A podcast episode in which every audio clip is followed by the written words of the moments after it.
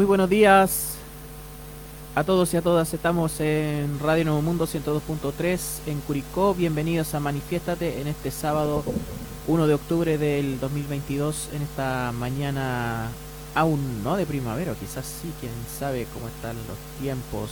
Pato Parra, buenos días. Buenos días, compañero. Buenos días la gente que nos escucha.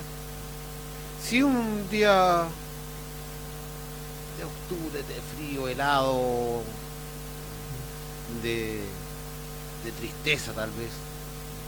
De vergüenza también. De vergüenza interna y externa. Un día como lo que se está acostumbrando este país a tener. Y esta ciudad en particular. Eh, saludamos a Cristian, nuestro director. Reiteramos eh, la bienvenida a quienes nos oyen y nos están empezando a ver también en redes sociales, en Facebook. Eh, para el día de hoy, en este primero de octubre, en este mes también que... Mm, a ver, han pasado tres años del estallido social, o van a pasar tres años, y ¿valdrá la pena decir de que octubre es un mes especial para el pueblo chileno? Así como va la sociedad y cómo, va, cómo van las cosas, Pato. ¿Sí?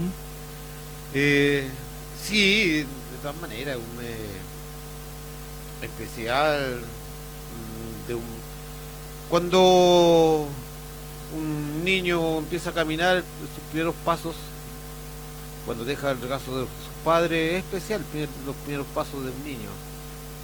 Eh, cuando nos baja la tristeza cuando el niño se cae y no es capaz de levantarse. Entonces para mí este mes es un mes especial donde este niño llamado Chile fue capaz de levantarse y expresar, expresar el deseo de la independencia del, regazo del neoliberalismo. Y nos caímos y estamos en el suelo llorando todavía, cuando no hemos conseguido aún nada. Entonces es un mes especial, un mes especial de un primer paso que se dio. Así que esperar que, que no nos sigan engañando con dulces no sigan engañando con dulces, con mentiras, con simbolismos, con el supuesto, volvimos al Chile del supuesto, supuestamente debían hacer cosas diferentes, el supuestamente deberían estar las cosas bien, supuestamente deberíamos avanzar en las reivindicaciones sociales. Estamos, hemos vuelto al país de los supuestos y y lo hemos acostumbrado nuevamente a quedarnos callados como nos tuvieron callados 30 años hoy en día nos vuelven a callar en este supuesto que hay que defender la democracia, supuestamente no hay que salir a las calles, supuestamente no hay que alzar la voz porque se pone en riesgo esta pseudo democracia tutelada.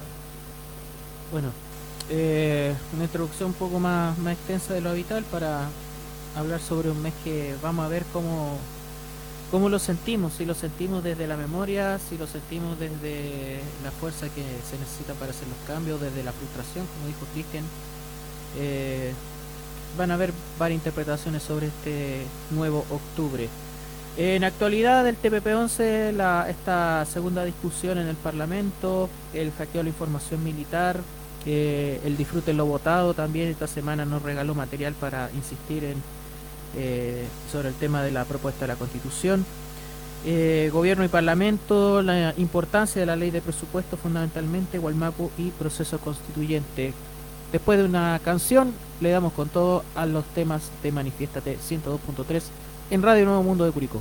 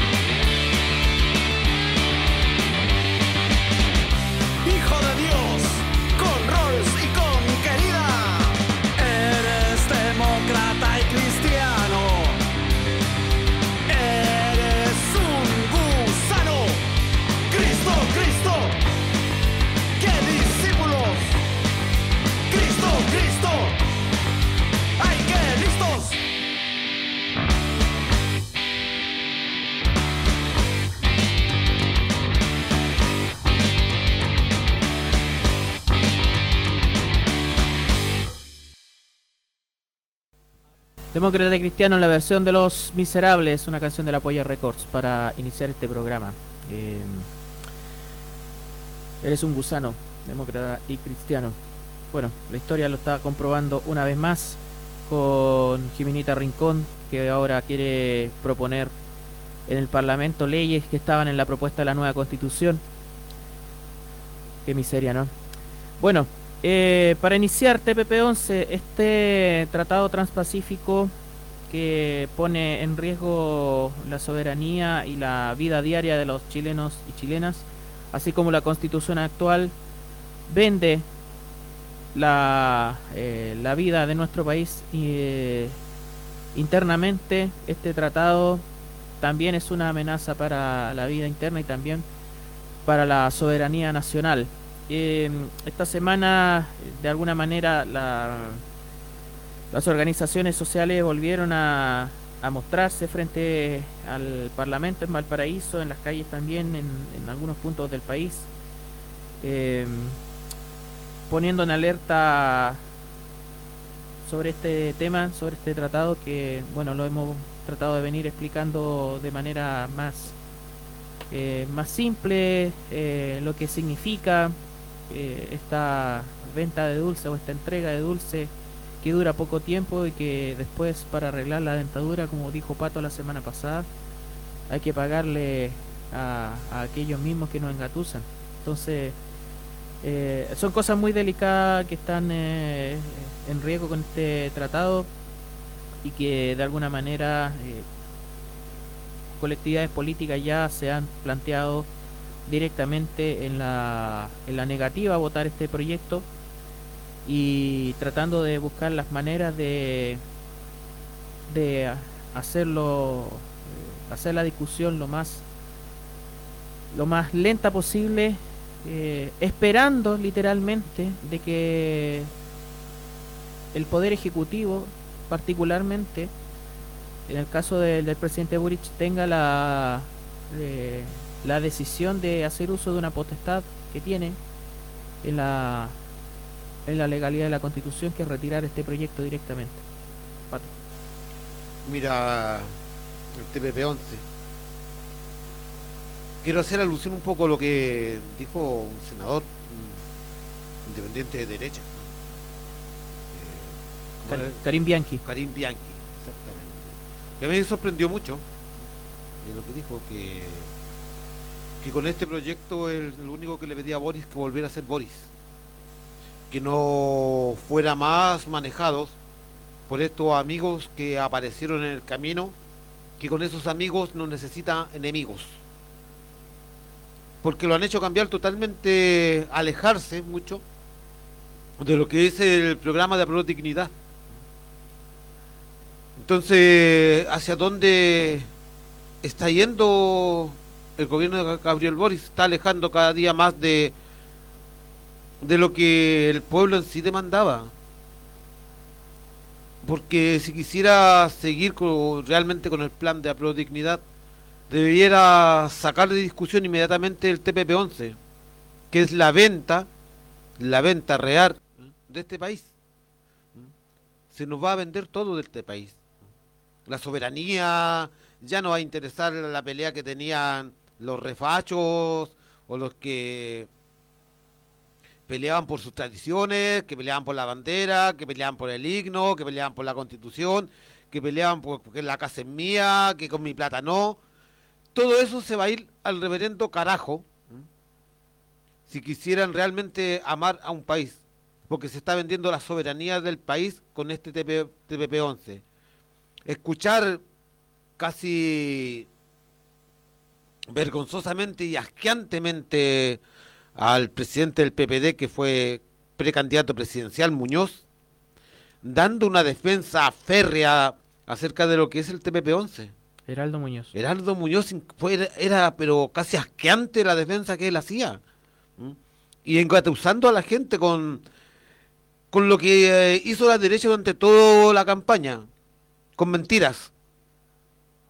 Lo que hace el Mercurio elevando algunas pequeñas cosas de beneficio para el país con el TPP-11. Es aberrante, es vergonzoso. Es la forma que hoy en día la derecha chilena, supuestamente patriota, que defendía los, al país, hoy en día está dispuesta a vender el país completamente a las transnacionales. Es eso. ¿eh? Y la concertación también dispuesta a vender al país a las transnacionales. Para los que decían con mi plata, no, las la FP son simplemente de consorcios internacionales, transnacionales.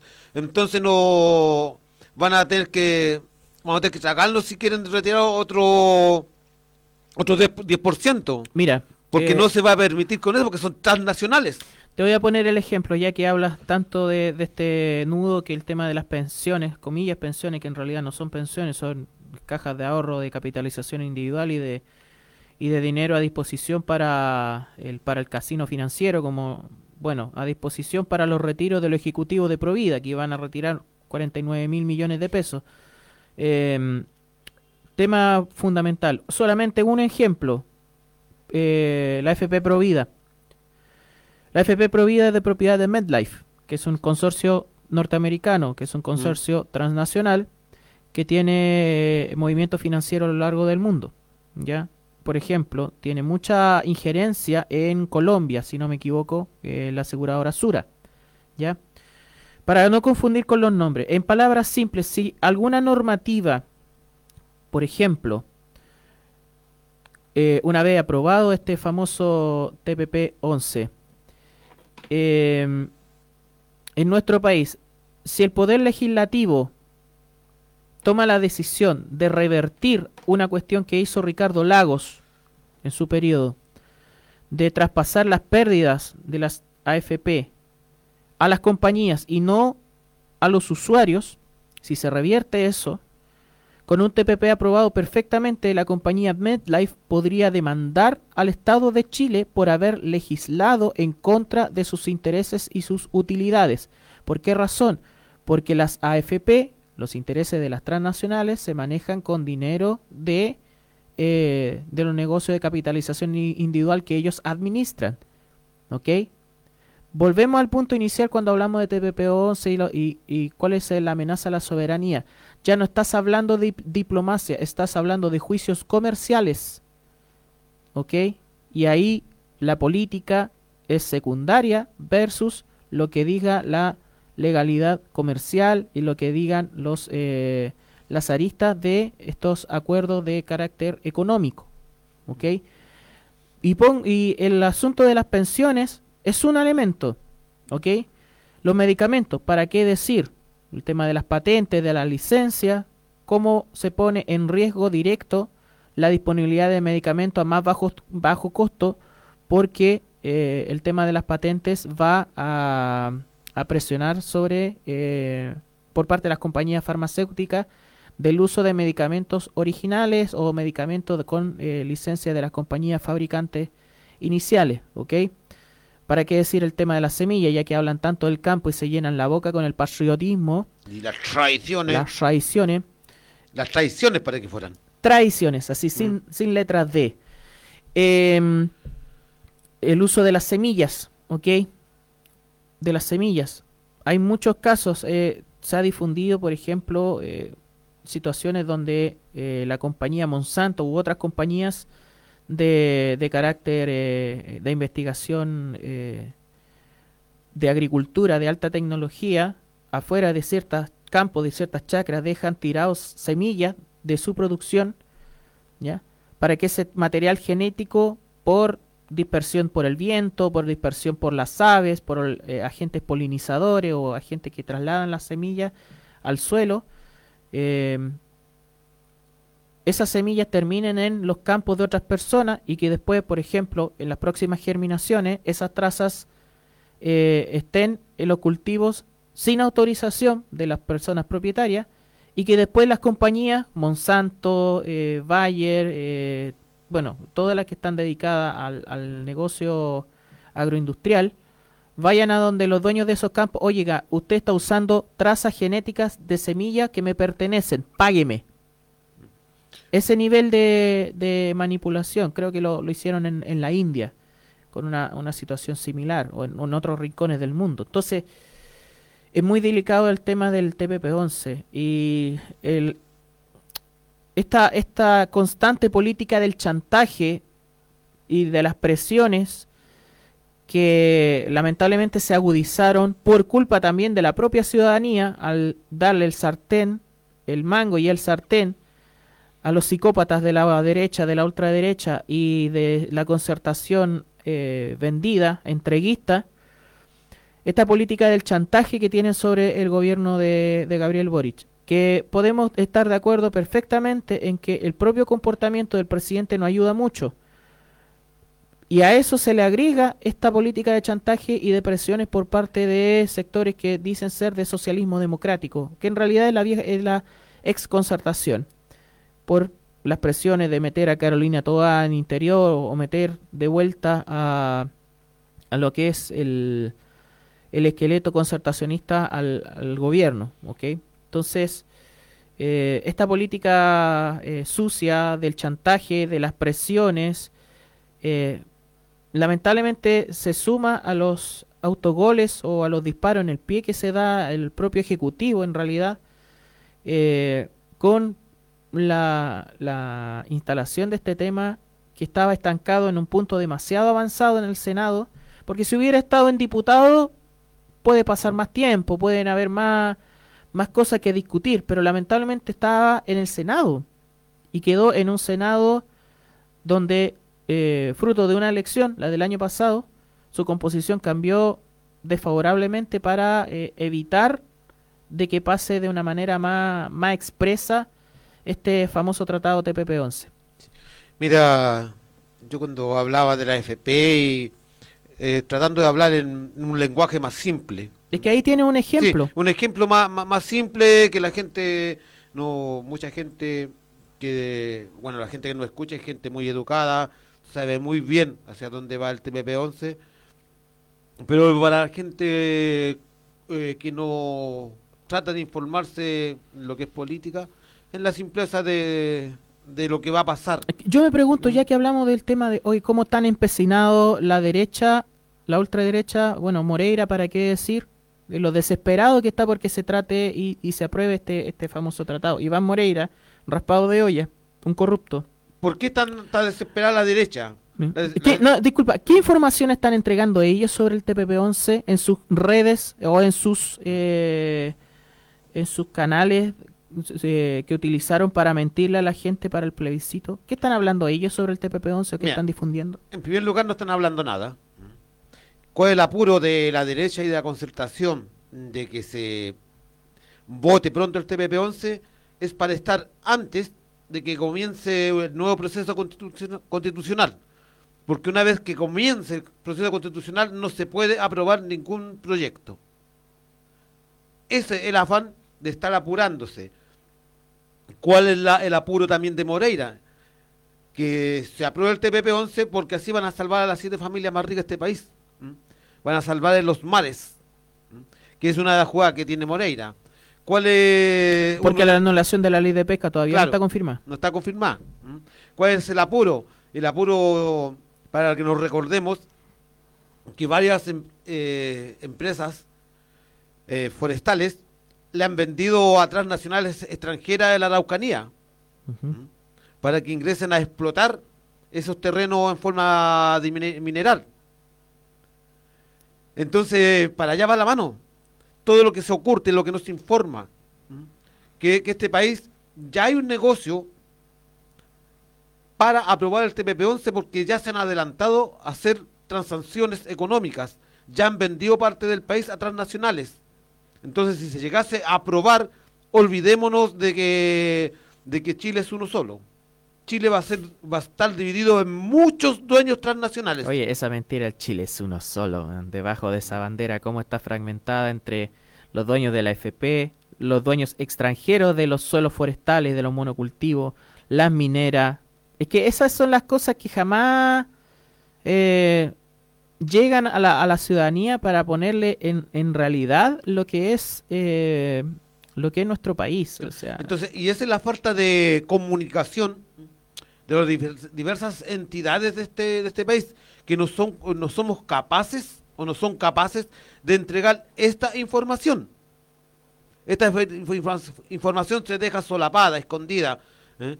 nos damos a entender en cuántas partes este país las transnacionales están dominando y gobernando. Si bien es cierto, hay una concesión carretera, hay una concesión del agua, hay una concesión de todo, a muchas transnacionales, ¿en qué va a afectar todas estas concesiones si se, forma, se firma el TPP-11? Acuérdense que las transnacionales, eh, o sea, las transnacionales concesionado las carreteras con proyección a, seguir su proceso de, de seguir postulando a la concesión. Y si el país no le sigue considerando, una cosa, una vez aprobado el TPP-11, nos van a demandar. Por el uso de las carreteras chilenas, ellos van a demandar. Mm. Oye, bueno, así como usaron la manipulación para mentirle a la gente y, frenar las transformaciones y asegurar la soberanía real, que era la propuesta de nueva constitución, porque ahí había soberanía, había defensa de, de los ciudadanos, de la naturaleza, de las aguas, de los, de los recursos naturales, a pesar de que quizás no se avanzó hacia la nacionalización de los recursos naturales en la propuesta constitucional, pero sí había un estatuto de, de minerales, de bienes comunes, naturales, todo eso. Eh, hay mucha gente que está hablando, oye, ¿por qué Nueva Zelanda, Canadá o los otros países firmantes no tienen la discusión que está teniendo Chile? Tienen que mirar también cómo están constituidas las constituciones de esos países. ¿Y son países desarrollados? No, hay países que, por ejemplo, Perú no... No, Perú no, pero tiene más empresas que Chile. Mira, el tema, por ejemplo, cuando hacen comparaciones con Canadá o con Nueva Zelanda, que son países firmantes del TPP-11 también, ya Ojo, China y Estados Unidos no lo han firmado. Y a China no le interesa el TPP-11, no como dijo este presidente del PPD que China estaba a la, a la fila esperando entrar al TPP-11. Mentira. China, China no está esperando entrar al TPP-11. Eh, ¿quién, ¿Quién lo habló? ¿Heraldo Muñoz? Sí. Ah, ya. No, es que, el, bueno, el representante del PPD. Sí, claro. China va por la otra vía. Exacto. Y el ¿Por qué esos países no tienen las discusiones, hablando de Nueva Zelanda, Canadá, bueno, otros países que ya han firmado este acuerdo? Porque tienen una estructura legal eh, constituida de una manera diferente a lo que es la constitución chilena. Porque la constitución chilena es eh, demasiado abierta a lo que es el propietarismo y a la, y a la depredación económica.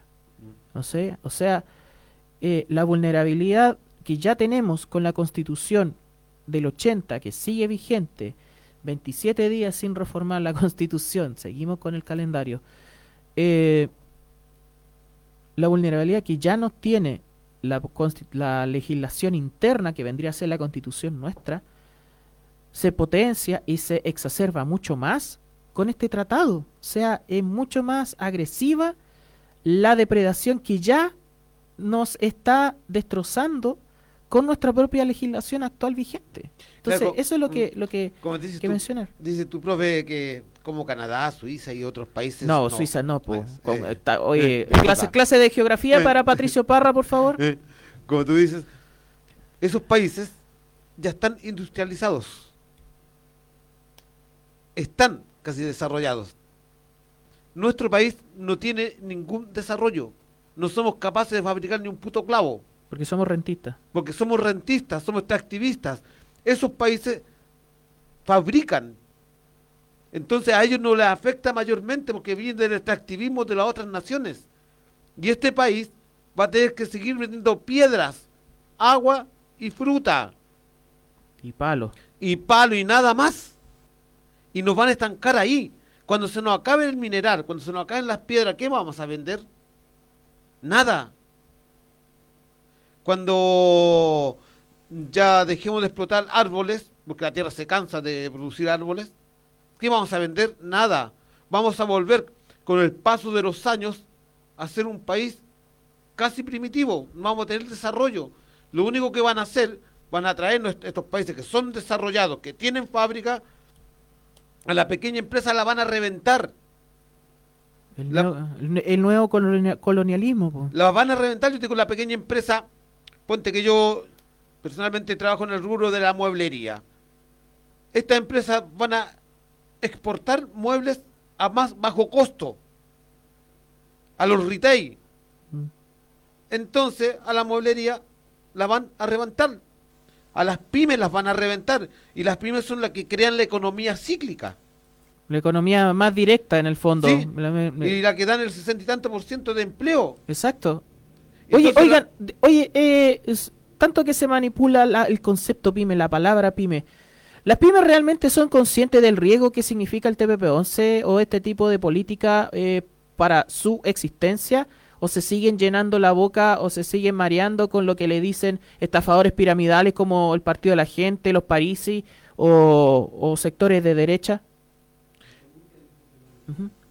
Por ejemplo, eh, organismos relacionados con, el, con la pequeña eh, economía, eh, la CONUPIA, CONUPIA es la sigla, ¿ya? No los beneficia en nada, porque justamente la pequeña, el, pequeña, el pequeño comercio, el comercio detallista, que lamentablemente en otros momentos de la historia, dirigentes de la, del comercio detallista han sido bastante infames y bastante sediciosos, como el caso de Rafael Cumcille. Eh, eh, cuando se les ve la amenaza, ahí empiezan a sacar la voz un poquito, ¿ya? Pero organizaciones de pyme ya han levantado la voz que no, que no están de acuerdo con el TPP-11. Eh, eh, la Unión Portuaria también se ha manifestado en eso. Yo quiero avanzar a, hacia otro punto del tema, que es la respuesta que le está dando el gobierno a los movimientos sociales que se levantan contra el TPP-11 no solamente con lo que se ve lamentablemente con represión o con respuesta de cargas policiales, sino de alguna manera la desconocida que le está haciendo a los movimientos sociales que ponen en alerta al país sobre el asunto. Cuando se supone que eh, parte del gobierno llegaba con los movimientos sociales o desde esa, de, esa, de esos movimientos entraron actores políticos que formaron parte de los cuadros de gobierno. Estamos hablando, por ejemplo, de Modatima, que eh, para la elección de gobernadores, en lo que eh, es el Frente Amplio, Rodrigo Mundaca, eh, como independiente del Frente Amplio, llegó a la gobernación de Valparaíso. También en el caso de, la alcaldía de Viña del Mar, aunque son otros poderes. Pero, ¿qué es lo que está pasando con la respuesta que, que les da a esos movimientos sociales que en algún momento se incorporaron a lo que es eh, la estructura de los partidos de gobierno y que ahora con este TPP-11 lo está, le está haciendo de alguna manera cierta desconocida, ¿ok? Estamos hablando de aquellos partidos que siguen abriéndole puertas a esta discusión del TPP-11, a diferencia de algunos sectores políticos que han dicho directamente que no, que no están por votar el TPP-11, ¿ok? Entonces, ¿qué es lo que está pasando ahí en ese sentido? La respuesta que le dan al mundo social eh, constantemente con, con mantener esta cuestión en, la- en tabla. Si Noma FP ha dicho insistentemente que no, eh, Unidad Social también, los gremios de la salud también, los portuarios, el pequeño comercio, la organización ambientalista, porque aquí lo único que estás haciendo, además, es eh, anular lo que hasta hace poco eh, incorporaste como legislación, que es el acuerdo de Escazú. Sí. Mm. Yo digo, por eso cuando decía, o sea, el gobierno, como decía este senador, o sea, con estos amigos que se hizo, ¿para qué necesita enemigos? Si los amigos del gobierno era el pueblo, era la gente, ¿eh? era la clase obrera, eran- éramos los trabajadores. Entonces, él se ha volcado simplemente a una izquierda acomodada al capitalismo y están defendiendo sus intereses. Si esa izquierda acomodada, supuesta izquierda acomodada al capitalismo, está defendiendo sus propios intereses, sus propias acomodo- formas cómodas de vivir. No están pensando en los demás. Cuando al gobierno, toda su bancada, toda la bancada más fuerte que es de la Prodignidad, le está diciendo no, no vamos por el TPP-11, y el gobierno se cega y mantiene esa postura. Mantiene la postura del TPP-11. Por, por miedo al que, al que, a los que dirán hueones pusilánimes como los chaguán, como los cruzcoque, como, como esa runfla eh, asquerosa de la derecha, por miedo a ese tipo de gente, o a, lo- a la respuesta de, de Insulsa, a la respuesta de, de, de los PPD. Claro. Entonces, eh, eh, es muy, muy, ¿cómo podríamos decir yo? Es como el día está anulado. Eh, es así tan simple, no está brillando con colores propios. si Boris cuando llega a la moneda, y hoy en día debió haber seguido siendo Boris, no el Boris que llegó sin corbata, pero el Boris, el Boris que llegó con una idea, con un plan de trabajo, con un plan de gobierno, ese es el Boris. No estoy hablando que se ponga o no se ponga corbata. Es una...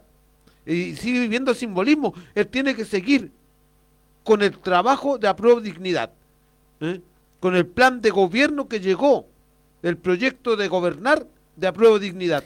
No el, el proyecto de gobernar de lo que es la exconcertación y lo que es parte de la derecha y haciéndole caso a todo lo que le estén diciendo prestándole oído a Lagos, prestándole oído a Frey, prestándole oído a Bachelet, prestándole oído al PPD, prestándole oído a todos, menos a su coalición de gobierno.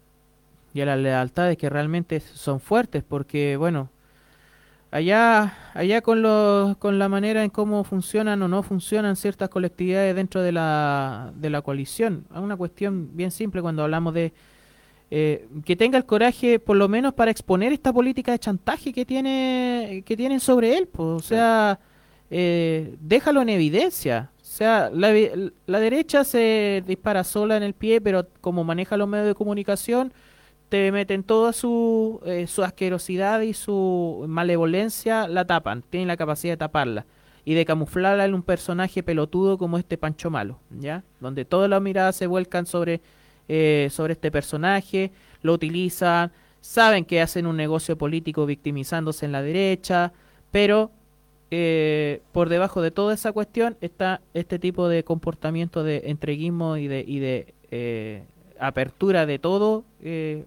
a las transnacionales. Pero que tenga el coraje de eso. Y más allá de eso, em, una cuestión que, que de alguna manera lo, lo, compartí esta semana, eh, Lamentablemente la votación le volvió a dar poder al Senado, una institución que sabemos eh, cuánto daño hace al país en general, eh, cuánto gasto genera eh, al, país mensualmente, más de 1.350 millones de pesos creo que es la cifra. y lamentablemente la votación del 4 de septiembre volvió a empoderar al, al, al Senado. Entonces eh, volvemos a tener eh, a disponer a disponer nuestra nuestro futuro de los Jimena Rincón, de Fidel Espinosa, de Jaime Quintana, de eh, eh Elizalde, de Insulsa, de, ese tipo de gente, de Lago Weber, que lamentablemente no son, pueden decir, no, que yo pertenezco al Partido Socialista, pero no eres socialista, pues bueno, si ya sabemos que no eres socialista. Entonces, disculpa, y yo siento de que de alguna manera eh, no estamos para, eh, conociendo la expresión y conociendo lo que está pasando y este chantaje, eh, esta realidad no nos puede dar el punto de sentir lástima de lo que está pasando con el gobierno, porque el gobierno tiene que tomar la decisión, tiene que tener el, poder ejecutivo la decisión de, de escuchar a la ciudadanía y respaldarse en ella, porque tienes 4 millones 800 mil personas que puedes, con, con las que puedes contar, ¿ya? Tienes un porcentaje de la población con la que puedes contar. Y yo sé que esas personas sienten que pueden ser parte del respaldo al gobierno, pero tenéis que darle también la mínima esperanza de que no pueden decepcionarse eh, de ti. Porque tenemos claro de que, como dijo Karim Bianchi, eh, no necesitáis enemigos porque con estos amigos que te hace, en el caso de, de la exconcertación eh, eh, prácticamente te estáis entregando. ¿Ya? Y una cuestión fundamental, estamos en un punto en donde ese espíritu de cambio tenéis que sostenerlo día a día, tenéis que darle esperanza de que las cosas van a cambiar. Y no podí eh, quitarle esa esperanza a la gente, porque traicionar a casi 5 millones de personas en, este punto donde el fascismo avanza de una manera tan eh, eh, tan rápida, tan con tan poco freno en el mundo y para qué decir en nuestro país, en nuestro continente, vas a dejar sin esperanza a casi 5 millones de personas, 5 millones de votantes que en realidad se traducen en quizás 7 millones de personas a tu alrededor o poco más, contando a, los que no votan o a los, contando incluso a los niños, niñas y adolescentes. Y dejarla en el desamparo eh, del futuro próximo, más inmediato, y del futuro más a distancia, frente a un neoliberalismo que se puede endurecer mucho más, que se puede profundizar más y sobre todo dejarla desamparada a esa gente frente al fascismo. ¿Te va, ¿Realmente te importa eso? ¿O, o sientes de que, de que no tienes una responsabilidad, por último, de tener un piso moral que te diga, eh, oigan, yo de verdad no estoy con esto o no voy a dejar que pase esto? Que no te importe que te bombardeen una semana, dos semanas, un año, dos años de la prensa la derecha o de aquellos que quedaron con los crespos hechos de no haber, de no haber realizado el negocio de sus vidas con las forestales, con los eh, fondos de pensiones, con los medicamentos, con las semillas, con, un montón de cosas. O sea, también hay una responsabilidad del gobierno de que, eh, pucha, hay un montón de gente que siente la voluntad de que quiere respaldar este gobierno, pero eh, hay cosas tan delicadas que perfectamente pueden desesperanzar a las personas sobre eso. Más aún, cuando no tienes el potencial comunicacional que debes tener. Mira, cuando te dejan manipular, te dejan manipular y de un lado hacia otro. Y yo creo que entró con una convicción. Pony entró con una convicción y con el paso muy poco del tiempo fue cambiando su, su idea, su idea política, para cumplir el mandato. Y el temor a que estén boicoteando y todo lo demás, deberías pasártelo por, por la hoja chica, ¿no? Y entender de que tu gobierno debe hacerse con la gente. Así es. Con la gente. Y y exponer, exponer las cosas como son. O sea, si, el Senado o la Cámara de Diputados hoy en día renuncia o se niega ¿eh? a lo que es los cambios sociales, ¿eh? en este caso la reforma tributaria, y si el Senado y la, derecha dicen no, a esto nos arriesgamos exponer. Esto vamos a conseguir con la reforma tributaria, ¿eh? decirle al pueblo abiertamente lo que se puede conseguir y decirle, esto nos van a impedir si no se aprueba la reforma tributaria. Exacto. Exponer claramente. Y no con macro cifras ni cifras, no. En lento, concreto, concreto y, simplista. No enredarnos en pequeñas cosas. Ir explicando las cosas que van pasando. Yo digo, cuando el gobierno hace un mute, se queda callado y la toa sale, no, si el Senado va a aprobar el TPP-11, el gobierno lo va a firmar, o sea, está, están dándolo por sentado ya y están dejando que los demás se aplaudan. Yo digo, desenmascarar a la derecha directamente. Hay un ejemplo muy claro, o sea, cuando, cuando Chile formó ciertos tratados comerciales con otros países, cuando nos decían, no, si a la industria textil no le va a pasar nada en Chile, ¿dónde está la industria textil hoy día chilena? ¿Qué queda de la industria textil chilena? ¿Dónde queda la fábrica de calzados chilenos? Imagínate. Que no le iba a pasar nada tampoco. Desaparecieron. Desaparecieron porque no tuvieron la posibilidad de competir. Es, lo mismo que va a pasar hoy en día si se llega al acuerdo del TPP-11. Muchas pequeñas empresas van a desaparecer que son las que dan el empleo de este país. Simplemente por guardarle los bolsillos y las espaldas a las transnacionales y no ser capaz de hablar transparentemente al país. Eso le falta al gobierno de Boris. Hablar con transparencia al país, explicar muy bien las cosas como son. Y de una vez por todas, cada vez que la derecha te lance mentira, salir a desmentir inmediatamente. Porque ya llevan desde elecciones presidenciales en adelante la derecha se ha dedicado simplemente a mentir y, hacerse la víctima constantemente. Eso ha hecho la derecha chilena. Y este gobierno no ha, no ha hecho nada, no ha hecho nada para crear un medio de comunicación real. La ley de medios no está forzada. Esa es otra discusión que lamentablemente está está quedando en un segundo plano. Y debiera estar en primer, plano. Exacto. En cuando Televisión Nacional debiera ser la voz del gobierno, es la voz de la derecha. Todos los medios de comunicación son la voz de la oposición. Y ahora más encima de la vuelta de la red. También. No son la voz del gobierno. Y lamentablemente el gobierno sigue con la testudez de ir a los mismos medios de comunicación y sigue dándole plata a los mismos medios de comunicación. Cada vez seguimos atornillando hacia el revés. lamentablemente la entrevista en el Mercurio, en la tercera, seguir hablando en BioBio, cooperativa, en redes que te dan el espacio, pero terminas de saludar a los panelistas y después te bombardean por todos lados. Eh, darle financiamiento a ellos constantemente y, visibilidad y, reconocimiento. Lamentablemente sigue alimentando al monstruo de la, de la manipulación. De, sobre todo, bueno, eh, en los momentos donde la gente más lee diario, quizás los fines de semana, las ediciones de sábado y de domingo de estos medios, pero bueno. Eh, también un mensaje para nuestros propios parlamentarios, pues. ¿ok? Nuestros propios parlamentarios de, dentro de la coalición y parlamentaria que podrán salir muy bien en la, en la foto del Mercurio de la tercera, pero dejen de, prestarse para hablar con ellos.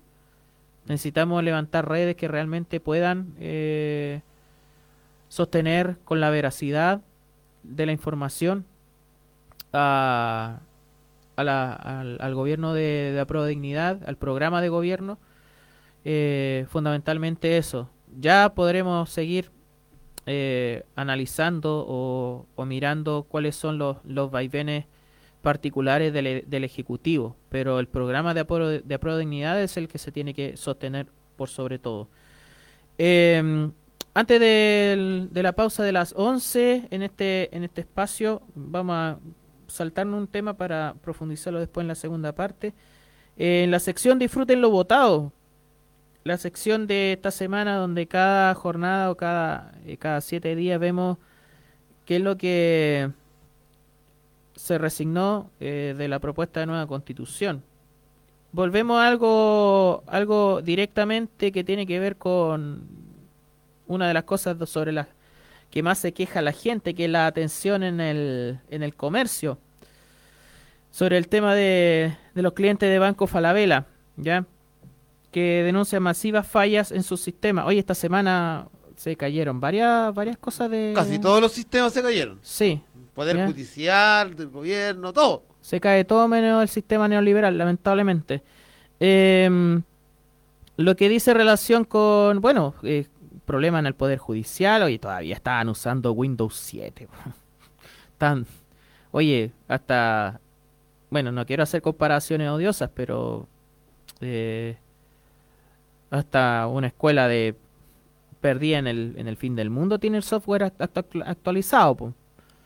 Y el Poder Judicial funcionando con Windows 7, que eso que ya es del año del casi del 2006, 2005 casi.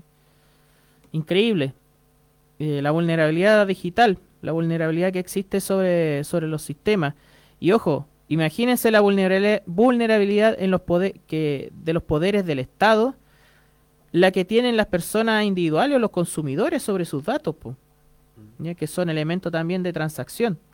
Bueno, el tema de la, del banco Falabella, ¿ya? Eh, el banco que pertenece o consorcio que pertenece a, una familia que puso platita para el rechazo, que puso platita para la campaña para no cambiar las cosas y para que puedan mantener los abusos a los consumidores, pues. Sí, ¿por qué estamos hilando todo esto? No, no es una cuestión antojadiza.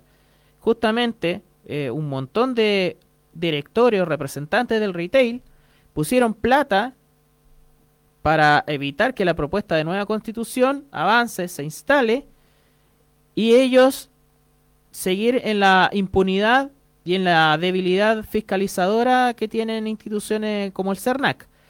El tema de Banco Falabella, bueno, el lunes de esta semana los clientes de este banco denunciaron graves errores en su servicio, lo que derivó en que la institución se transformara en tendencia en redes sociales. Obviamente, por estas fallas. Una de las inconvenientes que más se repitió es que a los afectados se les desaparecieron todos los productos, incluyendo cuentas, saldos, tarjetas de crédito y hasta deudas. No sé si las deudas las van a dejar pasar. Ojalá, se hubiesen desaparecido las deudas. Claro. es lo eh, primero que van a recuperarla. Así es. Y recién, pasado el mediodía, emitieron una declaración oficial, o sea, ni siquiera resolvieron el tema, sino que una declaración sobre el asunto, de que se había ido normalizando y bla, bla, bla, bla, bla. ¿Por qué volvemos con el tema de, de los consumidores y este tema del, uso de los datos? Bueno, la molestia que siempre hay constantemente sobre los consumidores cuando los bancos, la empresa de retail, la empresa de cobranza, te llaman constantemente eh, todos los días. Aunque no tengas grandes deudas, siempre te llega algún llamado de un número desconocido. Les recomiendo instalar aplicaciones que reconocen eso, esa llamada, esos spam y la bloquean inmediatamente antes de que uno pierda tiempo en contestarle. Bueno, eh, en relación con la... Eh, porque ahora hay jurisprudencia respecto a eso, ¿ya?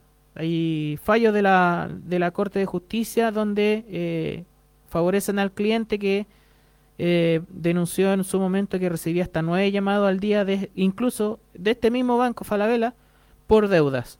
¿ya? O sea, que te llamen nueve, nueve veces por día para, para eh, intentar cobrarte o, por una deuda, cosas así.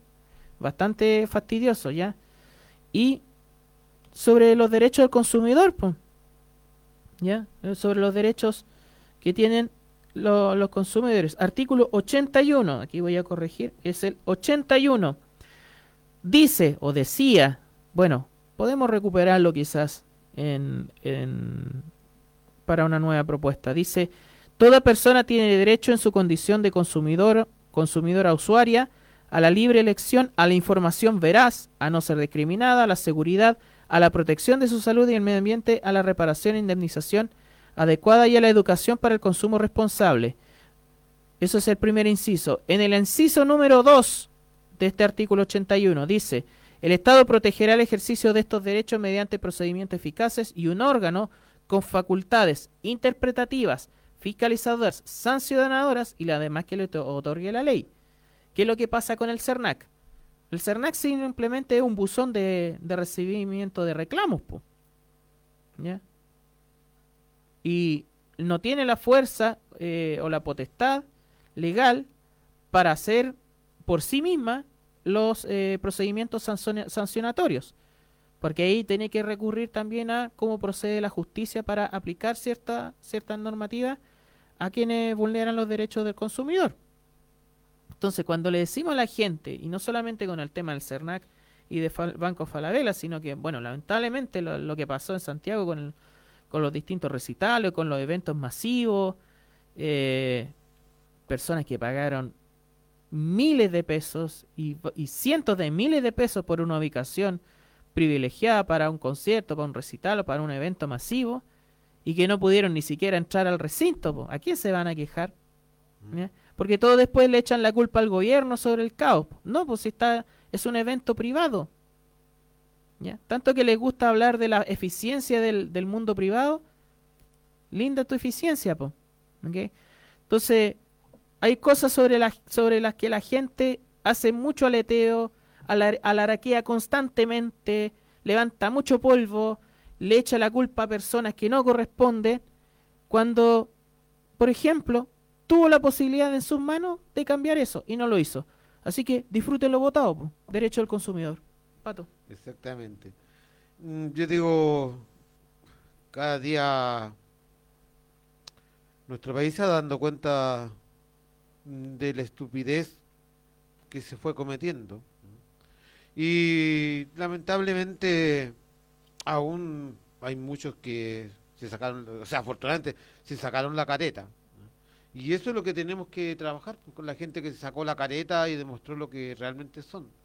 Tenemos un derecho del consumidor sin ningún poder, no tenemos eh, ningún poder para nada, nos pueden meter el dedo en la boca para cada rato y no podemos defendernos, simplemente estamos a disposición de los grandes consorcios eh, económicos y nada más que eso y permitimos que nos sigan mintiendo, permitimos que nos sigan metiendo los dedos en la boca, no, no podemos ser tan estúpidos. ¿Cachai? Para mí ya, si te meten los dedos a la boca una vez, está bien, ¿cachai? Y te dan náusea, ya entendiste. Pero no te puedes meter los dedos a la boca 40 veces y no, no, no lo vayas a morder. En este país no, estamos mordiendo a nadie. O sea, como te decía yo con la este de los dulces, o sea, vamos a quedar sin dientes y no vamos a tener ni idea que estamos sin dientes. Somos un país sin dientes y que hoy en día ver gente ver gente y escuchar a gente y de repente leer las redes sociales defendiendo a los grandes empresarios. En contra, en contra de la reforma tributaria. Claro. No es que no se puede pagar más, es que estamos en un, eh, estamos muy muy mal económicamente, es que estamos pasando por un proceso fuerte de, de, de, de económico, entonces ¿cómo le van a cobrar más? Y no tienen ni idea, ¿cachai? No tienen ni idea que que la reforma tributaria es para cobrarle a los que poseen mucho más y además que son em, muchas empresas que no son chilenas. Entonces, cuando hablamos del patriotismo y vamos a defender a empresas que no son chilenas, en desmegro de aquel chileno que está pasando necesidades. Mm. Por eso está bien que una vez los metan el dedo en la boca y que no mordamos nunca. Y eso es lo que más duele. O sea, y yo te sigo insistiendo, Rodrigo, estamos en una democracia tutelada. Y en el imperio de la estupidez. Bueno, el emoji que nos manda Carla Sepúlveda, saludos compañera, dice todo. Pues. Ay, ay, ay. Vergüenza. Vamos a la pausa, volvemos en Manifiesta 102.3 en Curicó. Pero a pesar de todo, como me dijo una compañera hoy día cuando veníamos, ¿Ah? me dijo, ya vas a la lucha de nuevo, sí, le dije, porque no hemos ganado nada. Y la compañera me dijo, te, felicito porque a mí me, me, la cayeron los brazos. Dije, a mí no. A mí no me la han caído los brazos. Y una compañera joven. Mm. Yo soy viejo y aún sigo en la lucha. Volvemos. Hay que ser bien pate vaca para no cachar el gato. Hay que ser bien pate vaca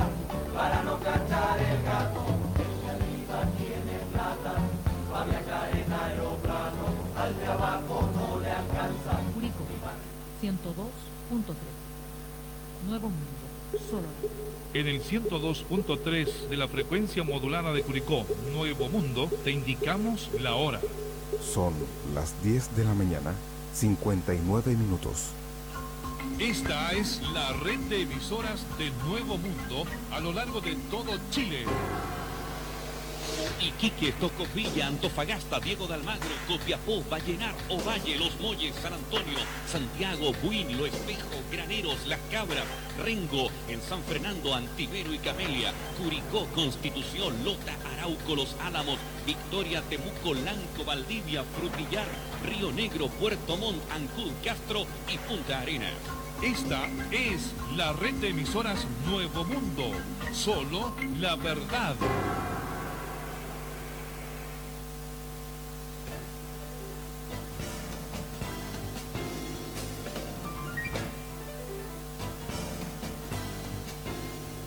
Hora crítica con Vladimir Pulgar y Patricio Lártiga.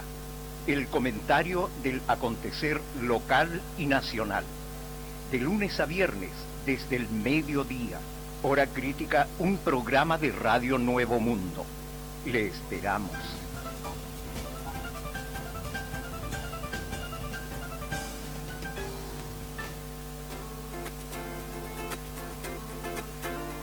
Hola, soy José Pepe Latrille. Le hacemos una invitación acá en Radio Nuevo Mundo 102.3 para todos los viernes de 21 a 23 horas para recordar, conversar, anécdotas, vivencias y enamoramientos con el programa El Rock que marcó tu generación. Los esperamos.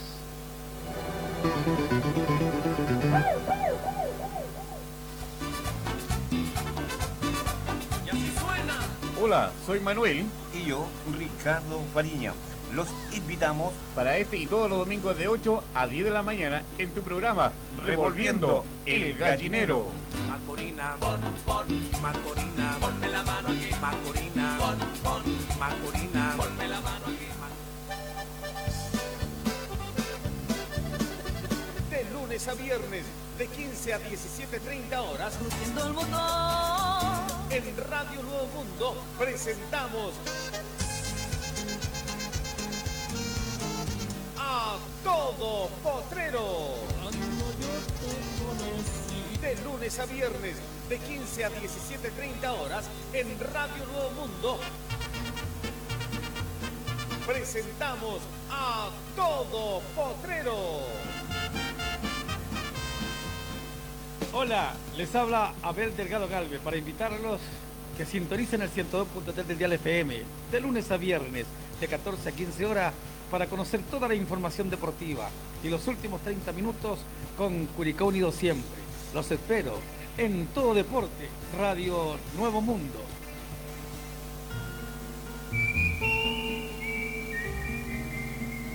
¿Qué tal amigas, amigos? ¿Cómo están? Les habla Francisco Pancho Pizarro porque les tengo una excelente invitación para cada sábado acá en Nuevo Mundo Curicó. Tu programa Simplemente Recuerdos lo editaremos con la mejor música de los 60, 70, les reitero, cada sábado entre las 19 y 21 horas. Acompáñanos para disfrutar juntos de estos éxitos musicales.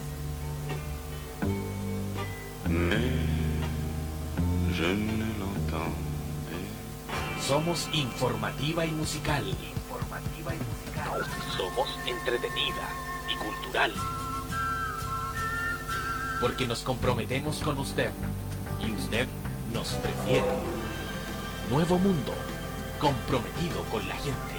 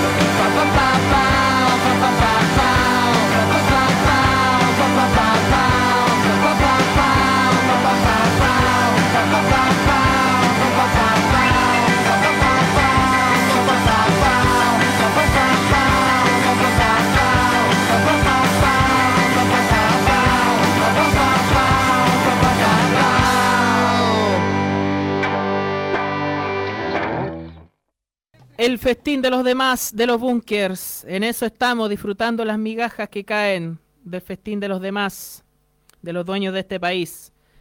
Bueno, 62% de Chile quiso eso, seguir disfrutando lo que caiga de la mesa. Eh, el hackeo de la información militar.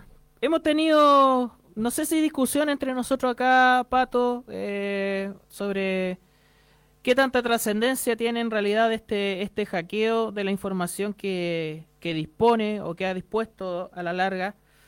Eh, si realmente sorprende o no sorprende, eh, fundamentalmente porque, mm, bueno, se saben cosas, algunas que resultan eh, poco novedosas, ya, poco novedosa en el sentido de que es una práctica que, se, eh, que ha tenido tanto tiempo vigencia desde la década de los 60 con el con esta doctrina de seguridad nacional que implantó esta mirada del enemigo interno eh, por parte de la CIA norteamericana y que eh, sigue vigente en la mentalidad eh, patética de las Fuerzas Armadas y de Orden de este país.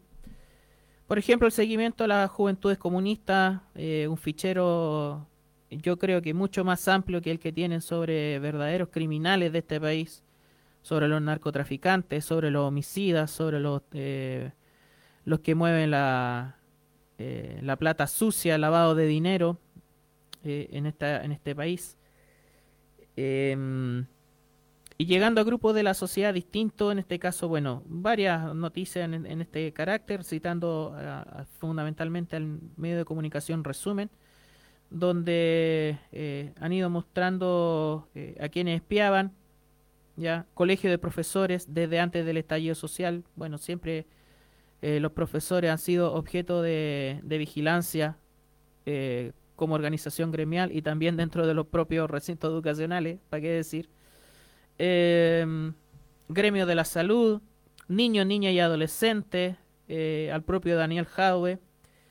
Y bueno, ayer en un espacio que agradezco a, don Vladimir eh, Pulgar, al compañero Vladimir, a Pato Lártiga, eh, comentamos sobre la situación local en hora crítica en, este, en esta radio, sobre la la persecución que hacían o la observancia en Curicó fundamentalmente de las actividades sociales que se filtraron en esta en estos correos. Ya ahora y aquí va, va el, kit de la cuestión el punto. Eh, ¿qué información tienen de la que no se ha revelado ya sobre este seguimiento a organizaciones sociales sobre todo desde el punto de vista local Pato. A ver. Mira, como te como dije en un comienzo cuando salió este hackeo, que para mí era solamente venta de humo, y tú te has dado el trabajo un poco de, de mm, yo no, no me dado tanto ese, trabajo, porque tengo mi punto de vista diferente tal vez. Pero no creo que sea que hemos entrado en discusiones. Eh, diferentes puntos de vista de ver el famoso hackeo.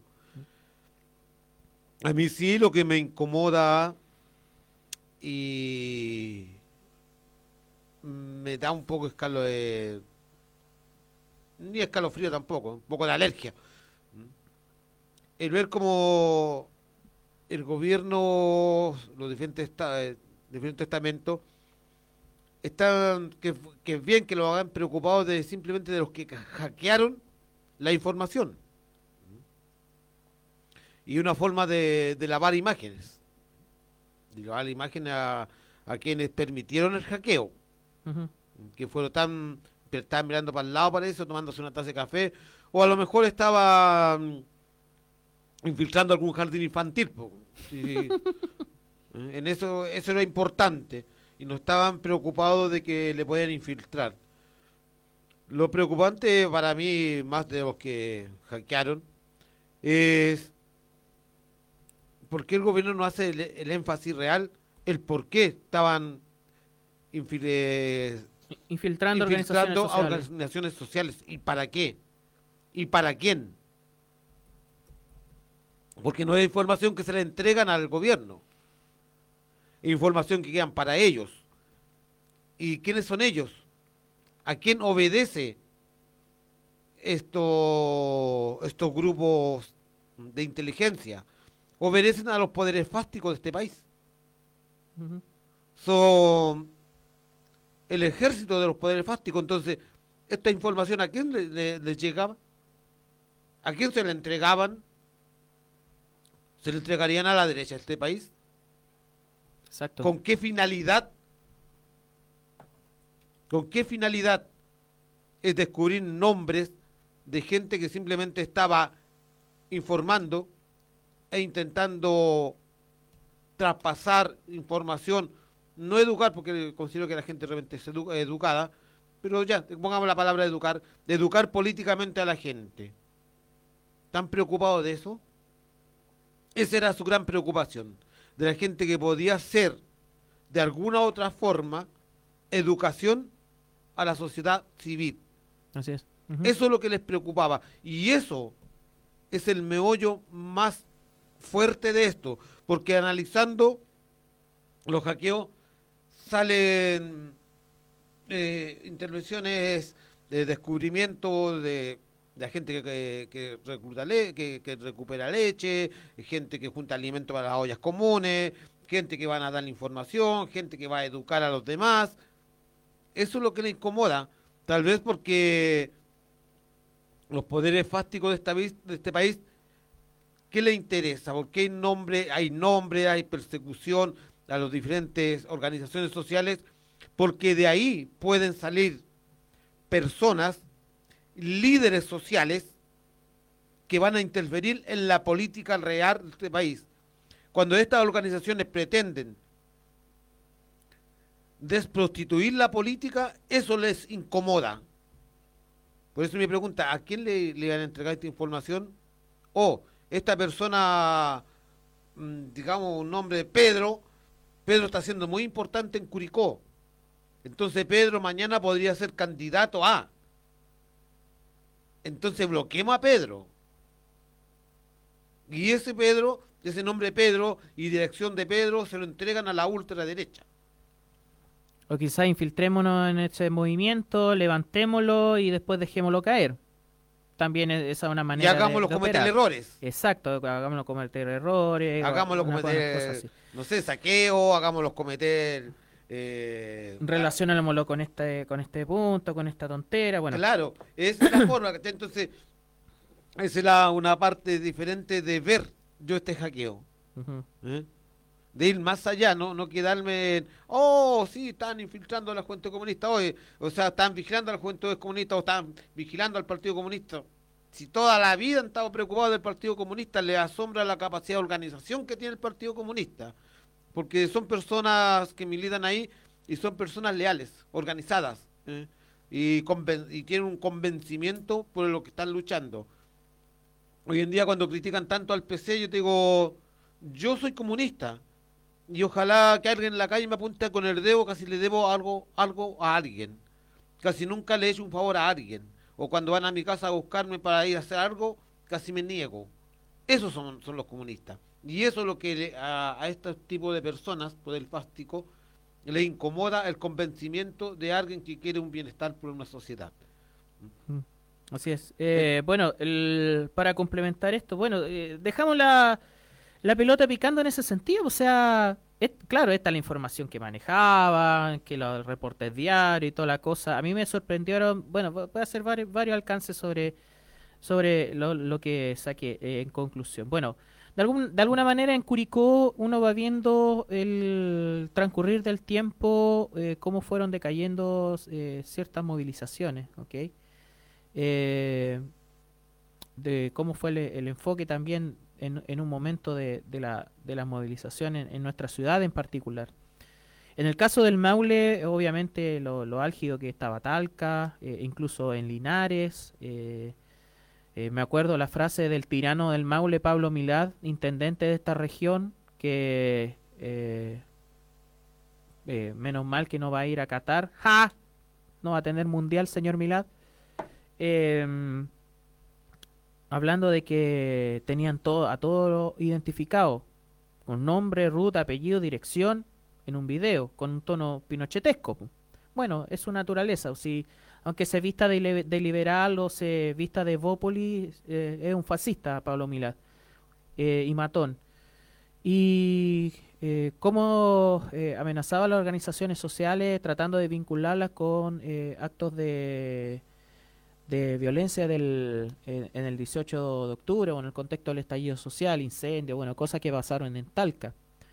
Y, cómo trataban de buscar identificaciones a través de, de- en estos informes sobre liderazgo, sobre organización y todo lo demás. Bueno, una, una cosa respecto a eso. Lo segundo, lo cagado encima que estaban los organismos de inteligencia con las organizaciones feministas antes del 8M del 2020.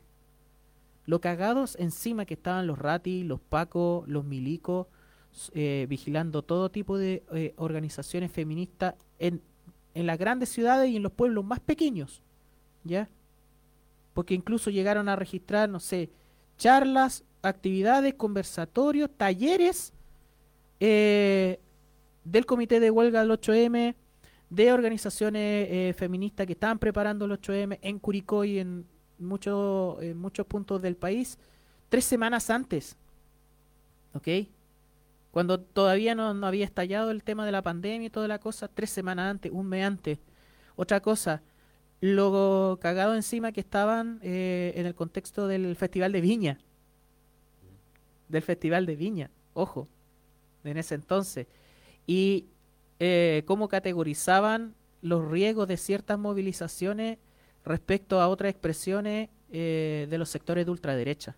O sea, una reunión de un grupo feminista estaba categorizada como mayor riesgo versus la reunión de unos psicópatas fascistas eh, que iban por la opción del, del rechazo, en ese entonces del plebiscito de entrada, y que, por ejemplo, bueno, en Santiago, movilizaciones callejeras resultaron con golpizas, con ataques por parte de los psicópatas de eh, capitalismo revolucionario, los amiguitos de la UDI y eso, eh, que instrumentalizaron para, eh, para amedrentar en las calles. Esas concentraciones, muchas de ellas eran categorizadas con un riesgo más bajo que una junta de, del comité de huelga 8M. Esa cosa. Y además, ojo, seguimiento que hacían lo- los milicos y los pacos a personas, incluso funcionarios de, eh, de reparticiones del Estado o de la ciudad de Curicó, que eh, fuera de su horario funcionario eran pa- eh, parte de, de- organizaciones o de, la, o de las actividades y que venían siguiendo a esas personas, a esos funcionarios, porque estaban participando activamente en, en el 8M o en, o en actividades relacionadas con maternidad. Mira, lo digo, o sea, para muchos podría ser irrisorio lo que hacían. Y lo que se ha develado, porque más que nada se ha develado esto, de cómo se incluía dentro de las organizaciones sociales. No ha ido más allá. No se ha develado más allá. En los temas de conversación de los medios convencionales no se habla más allá de esto. De, la de cómo se en las organizaciones sociales. El por qué se le ha dado tanta relevancia a que se me incluyan las organizaciones sociales es una forma de desmovilizar también. Sí. Porque es una forma de amedrentar. ¿eh? A través de esto te amedrentan para que no participes en organizaciones sociales porque van a estar ahí, tomándote, sabiendo tus datos, sabiendo dónde vives, sabes, para, te están diciendo, sabemos todo lo que tú haces, entonces no me, no te inmiscuyas. Y tu grupo cercano te dice, no, ¿para qué te vayas a meter? Si No te metáis en weas, no te Claro, Exactamente. Es una forma de intentar desmovilizar. Como siempre digo yo, o sea, tenemos que seguir, porque no hemos obtenido nada, pero esta vez con más inteligencia, más organizados, eh, más unidos, y saber bien que está a tu lado. Esto no te puede llevar a desmovilizarte. Esto te tiene que llevar a organizarte y pre- ser más precavido. Esto que le estén dando tanta relevancia a, a que interferían a las organizaciones sociales es una otra forma para desmovilizar. ¿eh? ya que no han podido desmovilizar, lamentablemente, no han podido desmovilizar a los chicos de la enseñanza, de la educación, tan, tan incluso estaban persiguiendo a los chicos de enseñanza, enseñanza media. Sí. ¿Mm? Corre- siguiendo correo de organizaciones estudiantiles. estudiantil, entonces es una forma de desmovilizar. Como en Santiago, aún el protestar en este país, hacer uso de- del derecho legal a la protesta, está siendo perseguida. Todavía aún sigue siendo perseguida a los jóvenes, a los niños, los pescan, los, los golpean y no se dice nada. Es Eso una que, forma... eso es lo que no se entiende realmente de esta, de esta vara y de esta mirada de para una cosa y para otra cosa. Entonces digo, por eso o sea, em- era más importante, se, se le da más revo- relevancia a este tipo de cosas que a los de derecha, porque es una forma de desmovilizar a la gente. Oye, si tanta inteligencia tienen, atemorizarnos. Pato, ah, eh, recordemos, eh, Curicó, citando el local, eh, ¿no es una amenaza el grupo de alguaciles eh, de los pacos y de los milicos que se coordinan acá en la ciudad? ¿Ya no es una amenaza, no es una amenaza interior? Esa cofradía de psicópatas, que seguramente eran parte de ellos los que estaban agitando bandera en la rotonda en, Alameda con, con Estado ayer para defender al bastardo infame pusilánime del Paco Maturana. po. ¿No era una amenaza a la seguridad interior el grupo de alguaciles, de carabineros, los chalecos amarillos que se organizaron, el señor Mario Undurraga, los, eh, los que desplazaron a esa gente que terminó con personas baleadas en la Alameda y una persona asesinada en la carretera, ¿ya? Cuando se sabía de que estos grupos parapoliciales estaban presentes para reaccionar al, leva- a- al levantamiento de la ciudadanía, a la movilización callejera a lo largo de todo el país. Estamos hablando también en el caso de Curicó. ¿No, era una, ¿No son una amenaza para la ciudadanía ese tipo de gente? Bueno, Bajo el contexto de ellos, no. son pel- más peligrosos una recolección de pañales, de leche, una olla común, Exactamente. una velatón, que unos psicópatas de mierda con armas.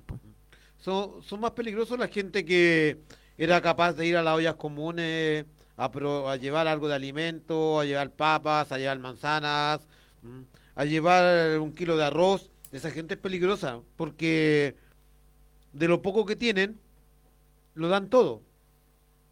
Esa gente es peligrosa. Estos otros no, estos lo tienen todo y son y se creen los dueños de, de las diferentes ciudades donde habitan. Entonces no son peligrosos porque, porque son ellos mismos los que pagan a los que se infiltran dentro de los movimientos sociales. Porque aquí corre plata. Esto es bien claro, se corre mucho dinero. Sí.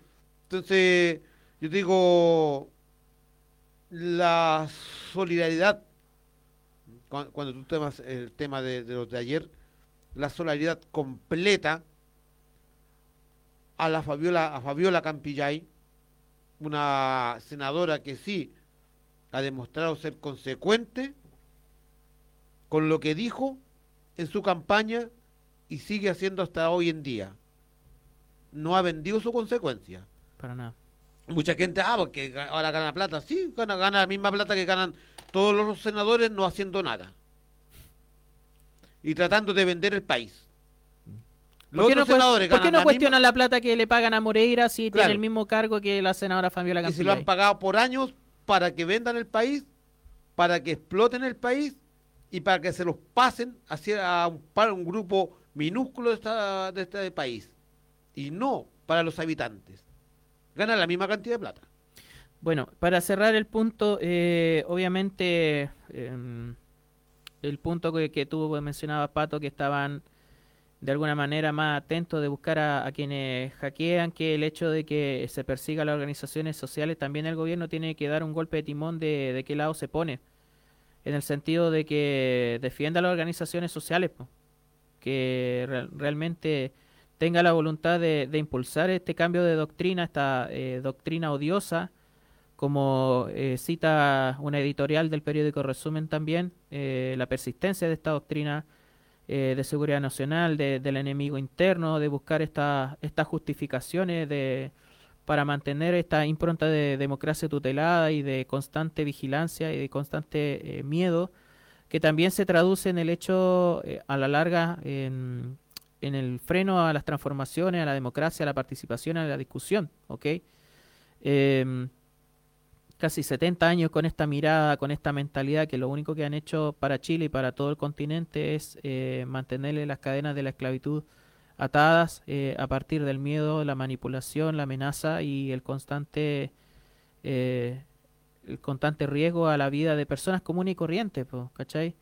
Porque además eh, el contexto actual en, cuanto a las luchas populares de lo que fueron años atrás, de, de todo lo que eran los 60, los 70, el, el- el impulso revolucionario también de nuestro continente, producto de, de la revolución cubana, producto de, de los movimientos revolucionarios de, en nuestro país, en Uruguay, en Argentina, eh, en Nicaragua, en distintos rincones de, nuestro eh, continente.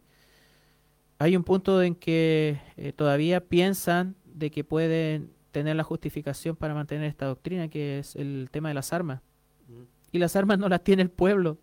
No están en manos del pueblo, no están en manos de, y no están dispuestas para las causas revolucionarias las armas. Están dispuestas para el narcotráfico, están dispuestas para, eh, para amedrentar la vida de las personas, están dispuestas para los mercenarios, para eh, correrle bala a los lu- luchadores sociales, a, la los líderes y lideresas, a los trabajadores eh, sindicalizados. Eh, mandaban hace un tiempo lo que eh, poco antes del estallido social sucedió también en nuestra zona, lo que el, el comillas eh, eh, suicidio de un trabajador de la del, de paneles maciza de la montaña, ¿ok? Que esas son cosas que también se pierden en la memoria muy fácil. Y ahí, bueno, ahí agregamos Macarena Valdés, Almecha, Alejandro Castro, también trabajadores de Celco que aparecieron sus vehículos y eh, sus cuerpos en un río en Valdivia, muchas cosas. Entonces, las armas no están para la revolución, para que lo entiendan los pacos. Bueno, si lo saben, pues si las armas las entregan ellos mismos. Las armas están para el narco, las armas están para el crimen organizado, están para el tráfico de personas, están para quienes eh, quieren construir centrales hidroeléctricas, para los loteos ilegales, para las mineras, para ellos están las armas, no están para el pueblo. Entonces, para que cambie un poco esta doctrina de una vez por todas, para que también la verdadera democracia pueda existir en nuestro país. Mira, con esta con este hackeo, eh, la otra vez eh, Daniel escribía, escribía de por qué no, no aparecían los nombres y direcciones de los narcos. No van a aparecer nunca, porque, bueno, ellos más que nada yo creo que saben quiénes son, pero cumplen el deber de la Escuela de las Américas, que es mantener dormido al pueblo. Por eso no son peligrosos para una democracia tutelada. El narcotráfico en este país no es peligroso para la democracia tutelada, porque se intenta mantener dormido a un pueblo. Y con metiéndole droga al pueblo en sí, te lo dormido. Lo tienen mirando hacia el lado. Nos vuelven a dormir. Entonces, por eso no son peligrosos. ¿Ustedes creen que los narcos estaban por el apruebo? ¿eh? Ni cagando. No, porque no, porque tampoco les convenía, no les sirve. Si al narco en sí le, le sirve este sistema, así tal cual está, les acomoda muy bien. Y a la democracia tutelada le, acom- le acomoda el narcotráfico. Exacto. Claro, Porque si se- no- claro, como dice nuestro director, o si no, pregúntenle al tren de Aragua por qué se movilizó hacia Chile. Así es. Porque este es el mejor sistema que le conviene al narcotráfico. Y no nos metan, yo digo, lo que es gobierno y todo lo demás, no nos metan simplemente el, el hecho de, hablan del tren de Aragua, los portonazos, de asesinato, de venta de droga. Pero hay una cosa que se llama extorsión, que también so- son especializados en extorsión. Y yo digo, a- la otra vez cuando me criticaban de xenófobo, no soy xenófobo, ¿cachai? Que yo había entendido y había estudiado un poquito lo que se trata todo eso. Entonces es más complejo de lo que se cree. Y bueno, aquí me voy a ir en una cosa personal. Voy a decir algo muy eh, personal nomás. ¿No les parece sospechoso que cuando llegan extranjeros en este país, al mes o a los dos meses, ya tenemos motos nuevas y vehículos nuevos en la calle? Cuando supuestamente nos vinimos caminando, cuando supuestamente no tenemos nada para comer, cuando llegamos con el lloriqueo y a los dos meses en este país puedes comprarte una moto nueva o un vehículo nuevo y pagas arriendo y vives, vives relativamente bien. Se los dejo ahí, ustedes saquen las conclusiones. Ahí estamos. Ahí está. Ojo, a propósito del tema de los vehículos, una ley que se aprobó en el Parlamento, ya que dicen, no, que el gobierno no hace nada. Bueno, una ley que se aprobó en el Parlamento de patente inmediata de los vehículos. Esto va a significar de que cualquier vehículo nuevo, motorizado, eh, salga con la patente ya eh, establecida. ¿Por qué tiene relación con seguridad? Para evitar de que se utilicen vehículos sin patente en robo, en portonazo, en asalto, en todas esas cosas y eh, tener identificado realmente quiénes son los propietarios de, de esos vehículos desde el primer día, porque generalmente se demoraba tres días, cinco días, una semana de que un vehículo nuevo tuviera su patente oficializada e instalada. Bueno, ahora todos los vehículos tienen que salir con su patente desde el primer minuto, con toda la documentación, y eso va a permitir una fiscalización mucho más clara sobre, el, sobre esos vehículos mo- motorizados. Oye, Rodrigo, en forma irónica, en todo caso, le pido disculpas a, la a los grupos de inteligencia nacional que están dedicados a hacer eso, que me tomé la patudez de- hacerle un poquito el- ese, ese trabajo, Mm. de que, que en eso hay lavado de dinero, ¿cachai? Entonces, discúlpeme en todo caso si lo ofendí. Sí, porque... Que a- simple obrero llegue a pensar algo que tal vez ustedes deberían haber pensado con sus computadores y millones de pesos que les ponen en la mesa. Y lo hacemos por, por ni uno. Por ni uno, por cero. Por Así cero. que cuando quieran les podemos dar información.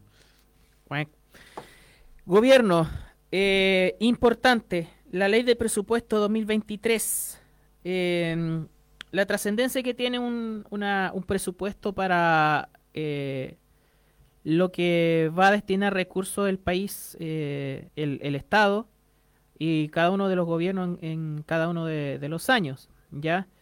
Eh, para retratar un poco lo que implica una ley de presupuesto. La ley de presupuesto obviamente son los eh, lo que se compromete del erario fiscal en gasto en distintas áreas de, de lo que tiene que hacer un Estado, aún con, las con las limitaciones de la Constitución o las limitaciones legales, eh, tiene, que, tiene que cumplir en distintas áreas. Ya obviamente una nueva propuesta de Constitución hubiera eh, ampliado la posibilidad de que el Estado eh, sea partícipe en más eh, actividades. Pero bueno, bueno, votaron hace un mes. Eso es. Eh, con un aumento del 4,2% en comparación al actual erario, ingresó al Congreso el proyecto de Ley de Presupuesto 2023. A partir de ahora, se cuenta con un plazo de 60 días para que sea analizado y despachado por ambas cámaras, o sea, en dos meses. Los senadores y senadoras se reunirán en distintas subcomisiones a fin de estudiar los distintos énfasis y programas, así como dar respuesta a las principales demandas de regiones y ciudadanos. ¿Cuál es el cronograma? Por ejemplo, en el mes de octubre. El 3 de octubre ya el estado de la hacienda pública, o sea, la, la, la realidad del, estado de, eh, de las finanzas del país. Dos días después, un informe de finanzas públicas y posteriormente el trabajo de subcomisiones que duraría entre el 5 de octubre al 4 de noviembre. ¿Ya? Eh, la importancia de- de este aumento del gasto fiscal en un 4,2% del gasto público también eh, se subyace a- hacia qué va enfo- enfocado. Los pilares eh, expresados por el presidente Gabriel Boric en cadena nacional y también a través de distintos medios son, primero, ocuparse de las dificultades económicas que afectan promoviendo el crecimiento de la inversión pública y privada y la generación de empleo. Lo más importante es la inversión pública. Eh, empiezan lo que es el trabajo en F, ya la red ferroviaria, la importancia de inversión pública en caminos e infraestructura donde eh, eh, tiene participación el Estado, donde puede tener participación en realidad el Estado para generar ese empleo también. Eh, segundo pilar, los recursos necesarios para resguardar la seguridad de las personas. Hay un aumento en presupuesto enfocado en seguridad pública y todo lo demás, pero antes de ese presupuesto no puede convertirse en un saco roto. Eh, de alguna manera han surgido ideas también, así como tú das ideas sobre lo que pasa con la seguridad interna del país, uno también da ideas sobre qué iniciativas eh, serían importantes que se conviertan en ley o que se conviertan en, discusión también en el Parlamento, eh, cosas que a veces se pierden en el tiempo o a veces cosas que quedan. Por ejemplo, no en, eh, que no se convierta en un saco roto la seguridad pública como la propia corrupción de las policías y las Fuerzas Armadas. Bueno, las Fuerzas Armadas no tienen injerencia en el orden público directamente, pero fundamentalmente en las policías eh, y en otros eh, organismos relacionados con eso, inteligencia y eh, policía de investigaciones, de que en paralelo al a cualquier aumento de seguridad pública o de, o de presupuesto, en compra de equipo, un montón de cosas que realmente todas estas cuestiones que han hecho los pacos y los milicos los ratis durante todo este tiempo que se han develado en, la- en lo- en los hackeos, de alguna manera ellos con eso justifican eh, de que se les siga otorgando recursos y lo ocupen de manera ineficiente. ¿Ok? Entonces, aparte de- del aumento de- en, en este punto de seguridad pública y el enfoque de la seguridad pública, que hayan iniciativas legales tendientes a obstaculizar la corrupción, el lavado de dinero y el uso malicioso de, eh, malversa- eh, de fondos públicos, de las eh, fuerzas de seguridad de orden, de los poderes judiciales y de todo lo que esté vinculado a crimen organizado, tráfico de droga, etcétera, etcétera. Que aumenten las sanciones, que aumente la, transparencia, que aumente la observancia sobre eso, de que no haya eh, impunidad sobre los casos de corrupción, ¿ok? Y que también sea materia que los plantee a la ciudadanía con la comunicación necesaria, que es una discusión de toda la semana en realidad, de cómo tiene que fortalecerse el gobierno comunicacionalmente, de que aparte de la ley de presupuesto y aumento de números, cifras y todas las cosas, que haya una batería legal, una batería legislativa que vaya eh, para eh, atar a todas las reparticiones públicas y también a la Fuerza de Seguridad y Orden a una plena transparencia del uso de los recursos y a las sanciones con pena de cárcel de manera elevada a quienes se inmiscuyan en el narcotráfico, en el crimen organizado, en el lavado de activos, en todas aquellas cosas. También un poco puede servir para desenmascarar los intereses de la derecha y de los poderes fácticos de seguir perpetuando la corrupción o no, uno puede decir.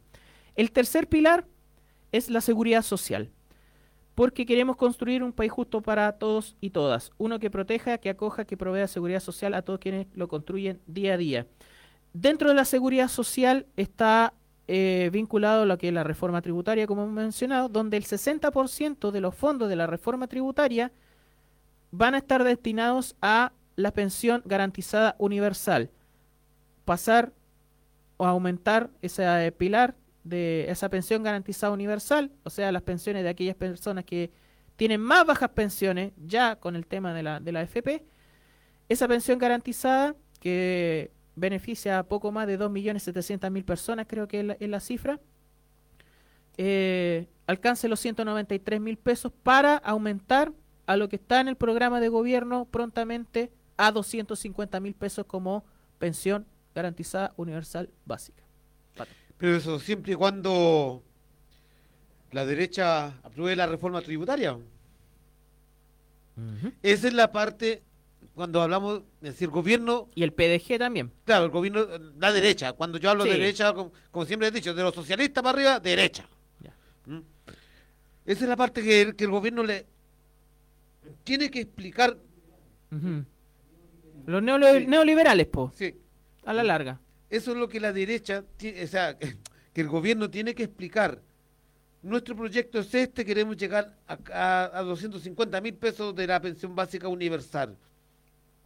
Siempre y cuando tengamos los votos para la reforma tributaria. Explicarlo bien, para que la gente presione a lo que es la derecha. No culpa al gobierno, porque si el día de mañana no se aprueba la reforma tributaria, van a decir, no es, el gobierno fracasó en lo que dijo que iba a llegar la pensión básica universal. Oye, a propósito de eso, vi un video cortito, un video de una persona que cobraba su primera jubilación, que eran 30 lucas. 30 mil pesos. 30 lucas. Un video que un video se grabó de toda la cuestión y le echaba la culpa a Carol Cariola por esa jubilación, weón. Sí. ¿Qué, ¿Qué cresta tenía que ver Carol Cariola? Por Bueno. el tema de, no, no, que no, me permitieron sacar más plata de mi retiro la FP. ¿Qué cresta tenía que ver Carol Cariola con que la institución AFP, la institución privada, te, te otorgue una pensión de 30 lucas? La gente huevona. No, no, no, es que a la gente la, como te digo, ¿Cómo le emboban con, con La esa, emboban. con esa cuestión? Y ahora tenemos a la arpía de Pamela Giles pasándose con el PDG. Bueno, ya, ya se juntó con Gonzalo a la carrera, ahora con el PDG. Estaba revisando archivos de otrora, de esos años del 2019, archivo en, en- en el computador, y me apareció dentro del archivo la foto de cuando Pamela Giles encaró a la derecha, encaró así, con, ¿se acuerdan de la foto de Pamela Giles con el cartelito mostrando a las víctimas del estallido social? Ahora se anda abrazando con esos hueones, po. bueno, aquí en Curicó también hay muchos que, ha- que han hecho lo mismo. Sí, po. Eh, Y muchas. mu- y muchas también. Entonces no, no, no es de asombrarse. Eh. Sí, pasarse paso. Bueno, Claro. pero para que volvamos va- al tema la- Volvamos al tema. Yo digo, y eso es la información. Eso es lo que al gobierno le hace falta o no realmente no, no, no, no quieren hacerlo. Es decir, mire, con la reforma tributaria vamos a llegar a esto, a la pensión básica universal de 250 mil pesos, que es, es el proyecto de gobierno, al copago cero, vamos a poder implementar más ¿eh? lo que es eh, el seguro de cesantía o todo lo que tú quieras. Eh, claro. Expresarlo bien, explicárselo bien, pero para que la gente, el pueblo en sí, esté de la mano con él y presionen. Y hay una presión hacia estos que se creen dueños del país, que hoy se sienten como los grandes poseedores de, de la báscula de la, real, de la verdad, porque se obtuvo, que ganó el rechazo. Entonces somos nosotros, el gobierno, cuando tiene que entregar esta información, debe ser transparente, clara y sin tanta ma- macroeconomía, sin tantos números. Es decir, si nosotros conseguimos la reforma tributaria, vamos a hacer esto. Pero si no, no, no tenemos los votos para hacer la reforma tributaria, no vamos a poder llegar a, esta, a la misma situación. Eso es lo que me hace falta a mí del gobierno. El no quedarse callado, el decir algo, pero tenemos que llegar por este otro camino también. Porque además cada uno de esos 4.800.000 personas, insistimos con este número, se puede convertir en un vocero de, de, de sostener esta, esta palabra del gobierno, en, O ese, sea, en ese nosotros- convencimiento. Nosotros mismos somos voceros ¿eh? del gobierno. De alguna u otra forma, con nuestras críticas hacia él mismo, pero también relevamos y alzamos lo que tiene que ser, pero tiene que ser con una forma transparente. Transparente. Y que los diversos Ceremi se salgan de su escritorio y salgan a la calle. Este gobierno decía, el gobierno en la calle, pero no están en la calle, están en su escritorio. La única calle que conocen es cuando bajan a, la vereda nomás y se suben al vehículo y se van para la casa. Bueno, eh, eso respecto a la ley de presupuesto, para que se informe a la gente el, el énfasis que tiene para salud, para educación, para reactivación, para el plan de emergencia habitacional que tiene que eh, empezar a, a- a formarse, para la inversión en tecnología, muy importante el aumento de presupuesto en ciencia y tecnología, eh, para generar innovación en nuestro país con sello eh, nacional. eh, que ojalá pueda seguir sosteniéndose con buenas decisiones de- del gobierno en su conjunto y eh, en, el, en el énfasis fundamentalmente de que también esto tam- llega a las municipalidades. Por ejemplo, eh, un aumento en el 6,2% de los fondos de inversión municipal y un 2,9% en los de inversión regional que se entrega directamente a los gobiernos regionales. ¿ya? A quienes también en un proceso de diálogo con ellos se les entregará mayor flexibilidad y atribuciones en la gestión de los recursos mediante una nueva partida presupuest- presupuestaria para que puedan llegar de manera más rápida a las necesidades de la gente. Ojo, esas necesidades de la gente siempre hay que tomarlas con pinzas, porque hay necesidades para la gente y necesidades para cierta gente. Y esto lo digo fundamentalmente con el apuro que tienen en el gobierno regional y seguramente en parte del Consejo Regional para hacer la calle proyectada eh, Zapallar-Rucatremo en Curicó. Dado que el plazo de diseño de esta, eh, de esta vía que pretende pasar sobre un área de protección natural que es el humedal Carrizal bajo el Cerro Condel y que pretende con esa construcción sumarle un montón de problemas a la ciudad solamente para satisfacer el negocio inmobiliario y eh, el negociado de ciertos personajes de la ciudad, ¿ya? ciertas constructoras inmobiliarias, corretaje de propiedades, etcétera, etcétera, eh, esas partidas de presupuesto perfectamente pueden empezar a ser aceleradas en el gobierno regional. Y hablo del gobierno regional hablando de eh, gobernadora Cristina Bravo y consejo regional. No en, la, en lo que corresponde a Ceremis, ¿ok? Para separar aguas en ese sentido. Porque eh, tenemos muy, ya tenemos eh, clara la visión que hay en, en, el en la Seremía de Medio Ambiente y también en la Seremía de eh, Vivienda y Urbanismo respecto al asunto, pero desconfiamos profundamente de la señora Cristina Bravo, de los consejeros regionales, que no sé cuál es la disposición que tienen ellos, y obviamente desconfiamos de la, de la alcaldía de Curicó. Entonces, eh, la plata que llega a los gobiernos regionales, ¿para qué la van a invertir? ¿Para satisfacer qué intereses? Hay que tener también mucho ojo a partir de quizás eh, todo el, aumento de presupuesto que puede darse a los distintos gobiernos eh, regionales de nuestro país. Oye, profe, yo te digo, me pregunto, dentro de mi ignorancia, ¿cuál es la obsesión de ensanchar y crear esa calle a través de las poblaciones populares? E No, intervenir- ni siquiera hablando de poblaciones populares, es como una parte mínima. Sí, sí, pero de todas maneras tienen que pasar por, por, la, por la sol, ¿sí o no? Sí. ¿Mm?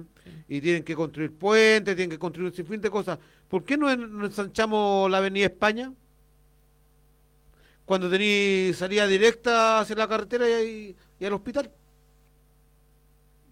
Tenéis calle de servicio ahí para llegar. Es que no podéis expropiarle el antejardín a la, a la gente bien, pues.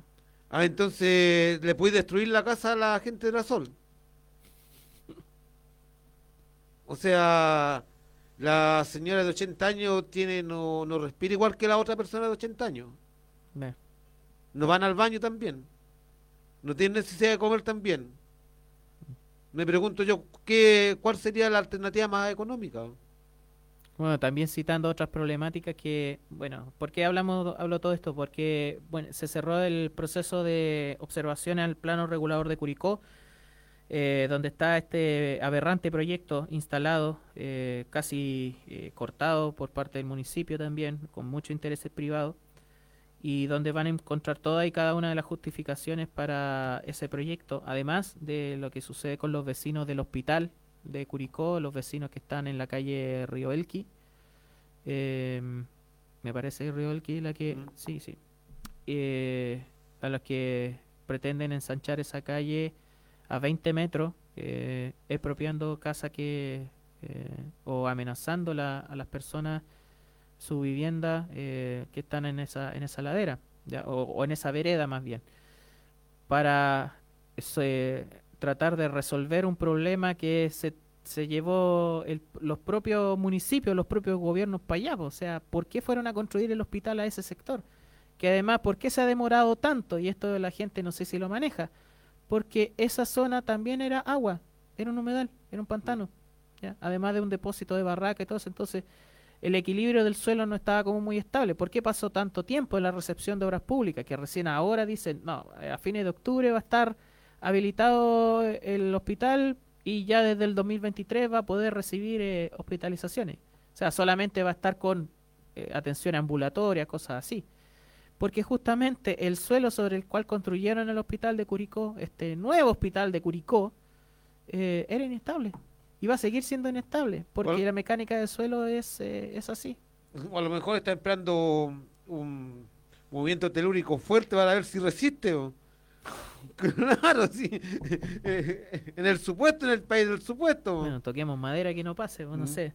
Pero bueno, eso. eh, para ir cerrando, que nos queda poquito tiempo, el- bueno, lo que corresponde a la semana legislativa para mencionar algunas cosas, sobre todo men- mencionamos esto de, de las patentes, de la salida patente. Hay que decir de que el gobierno de Boric eh, ha eh, enviado más proyectos de ley en promedio que el gobierno del Adefesio Bastardo de Piñera y el de Bachelet en los últimos dos gobiernos y ha tenido un índice de aprobación de esos proyectos de ley mucho más alto que, eh, que en, eso, en esos gobiernos, con todas las contrariedades del, del, del Parlamento, ¿ya?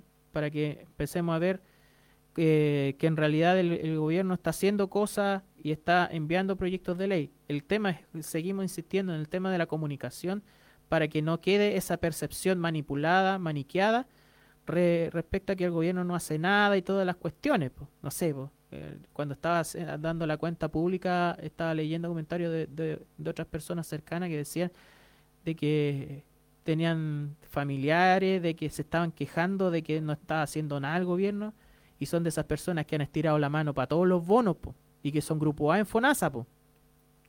Sí. O sea, eh, esas son las contrariedades, po. Y, y casi toda esa gente que dice, no, si el gobierno no ha hecho nada, ¿eh? son los que tienen separaciones falsas y todo lo demás. ¿cachai? Claro, Eh, un para montón de seguir chanchullo. usurpando de- del Estado.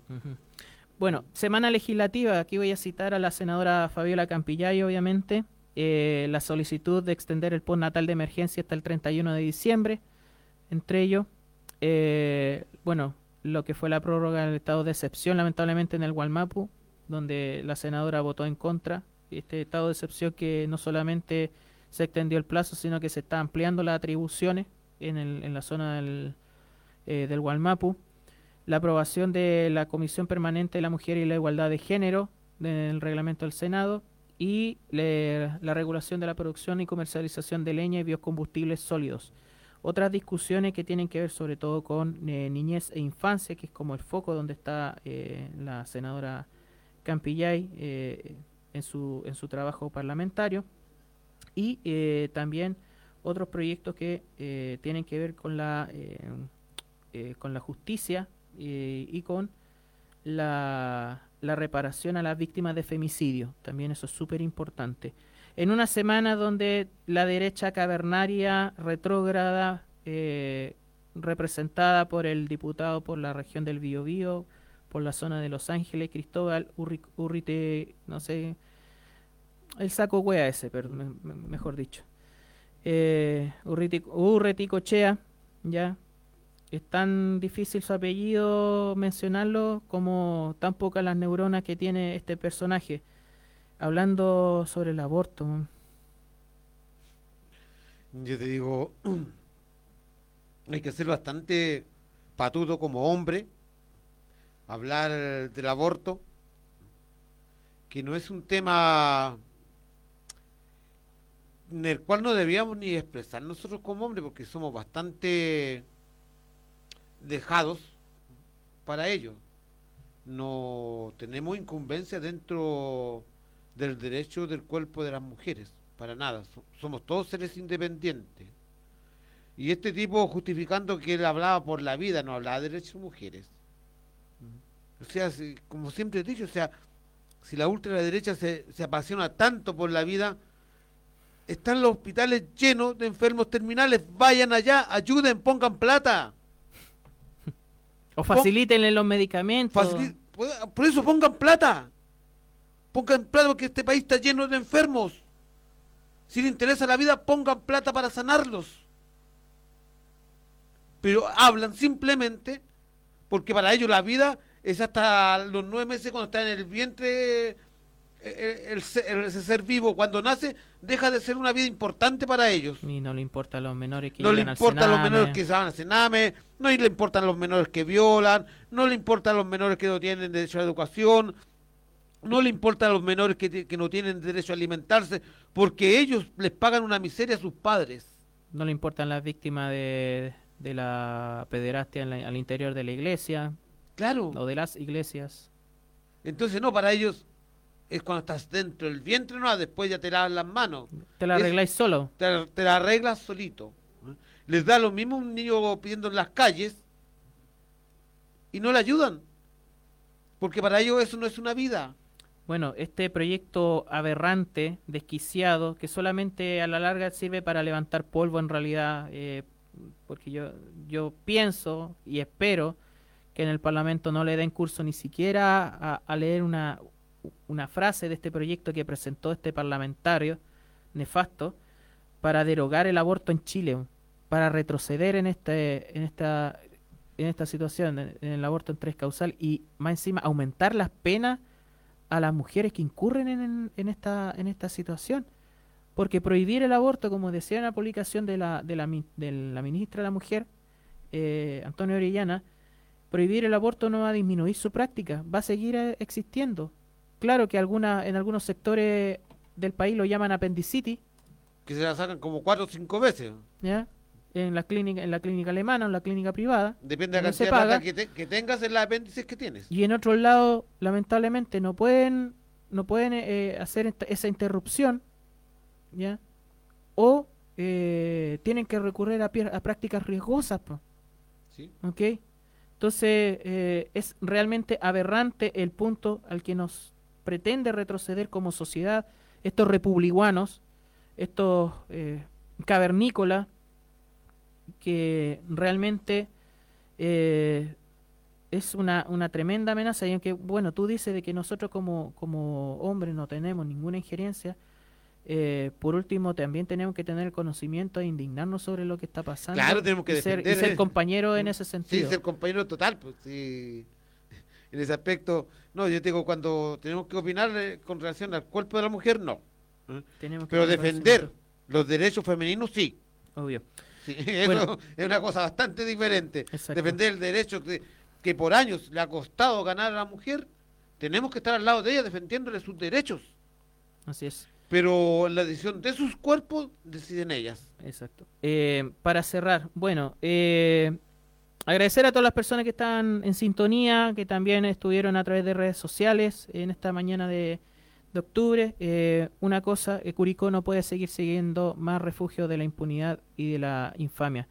Eh, lamentablemente, la obsecuencia que existe sobre el fascismo le da pie a que tengan visibilidad como pasó ayer no podemos seguir teniendo esa, esa vergüenza de ser una ciudad que ampara a criminales como Patricio Maturana y a todo su círculo que lo rodea.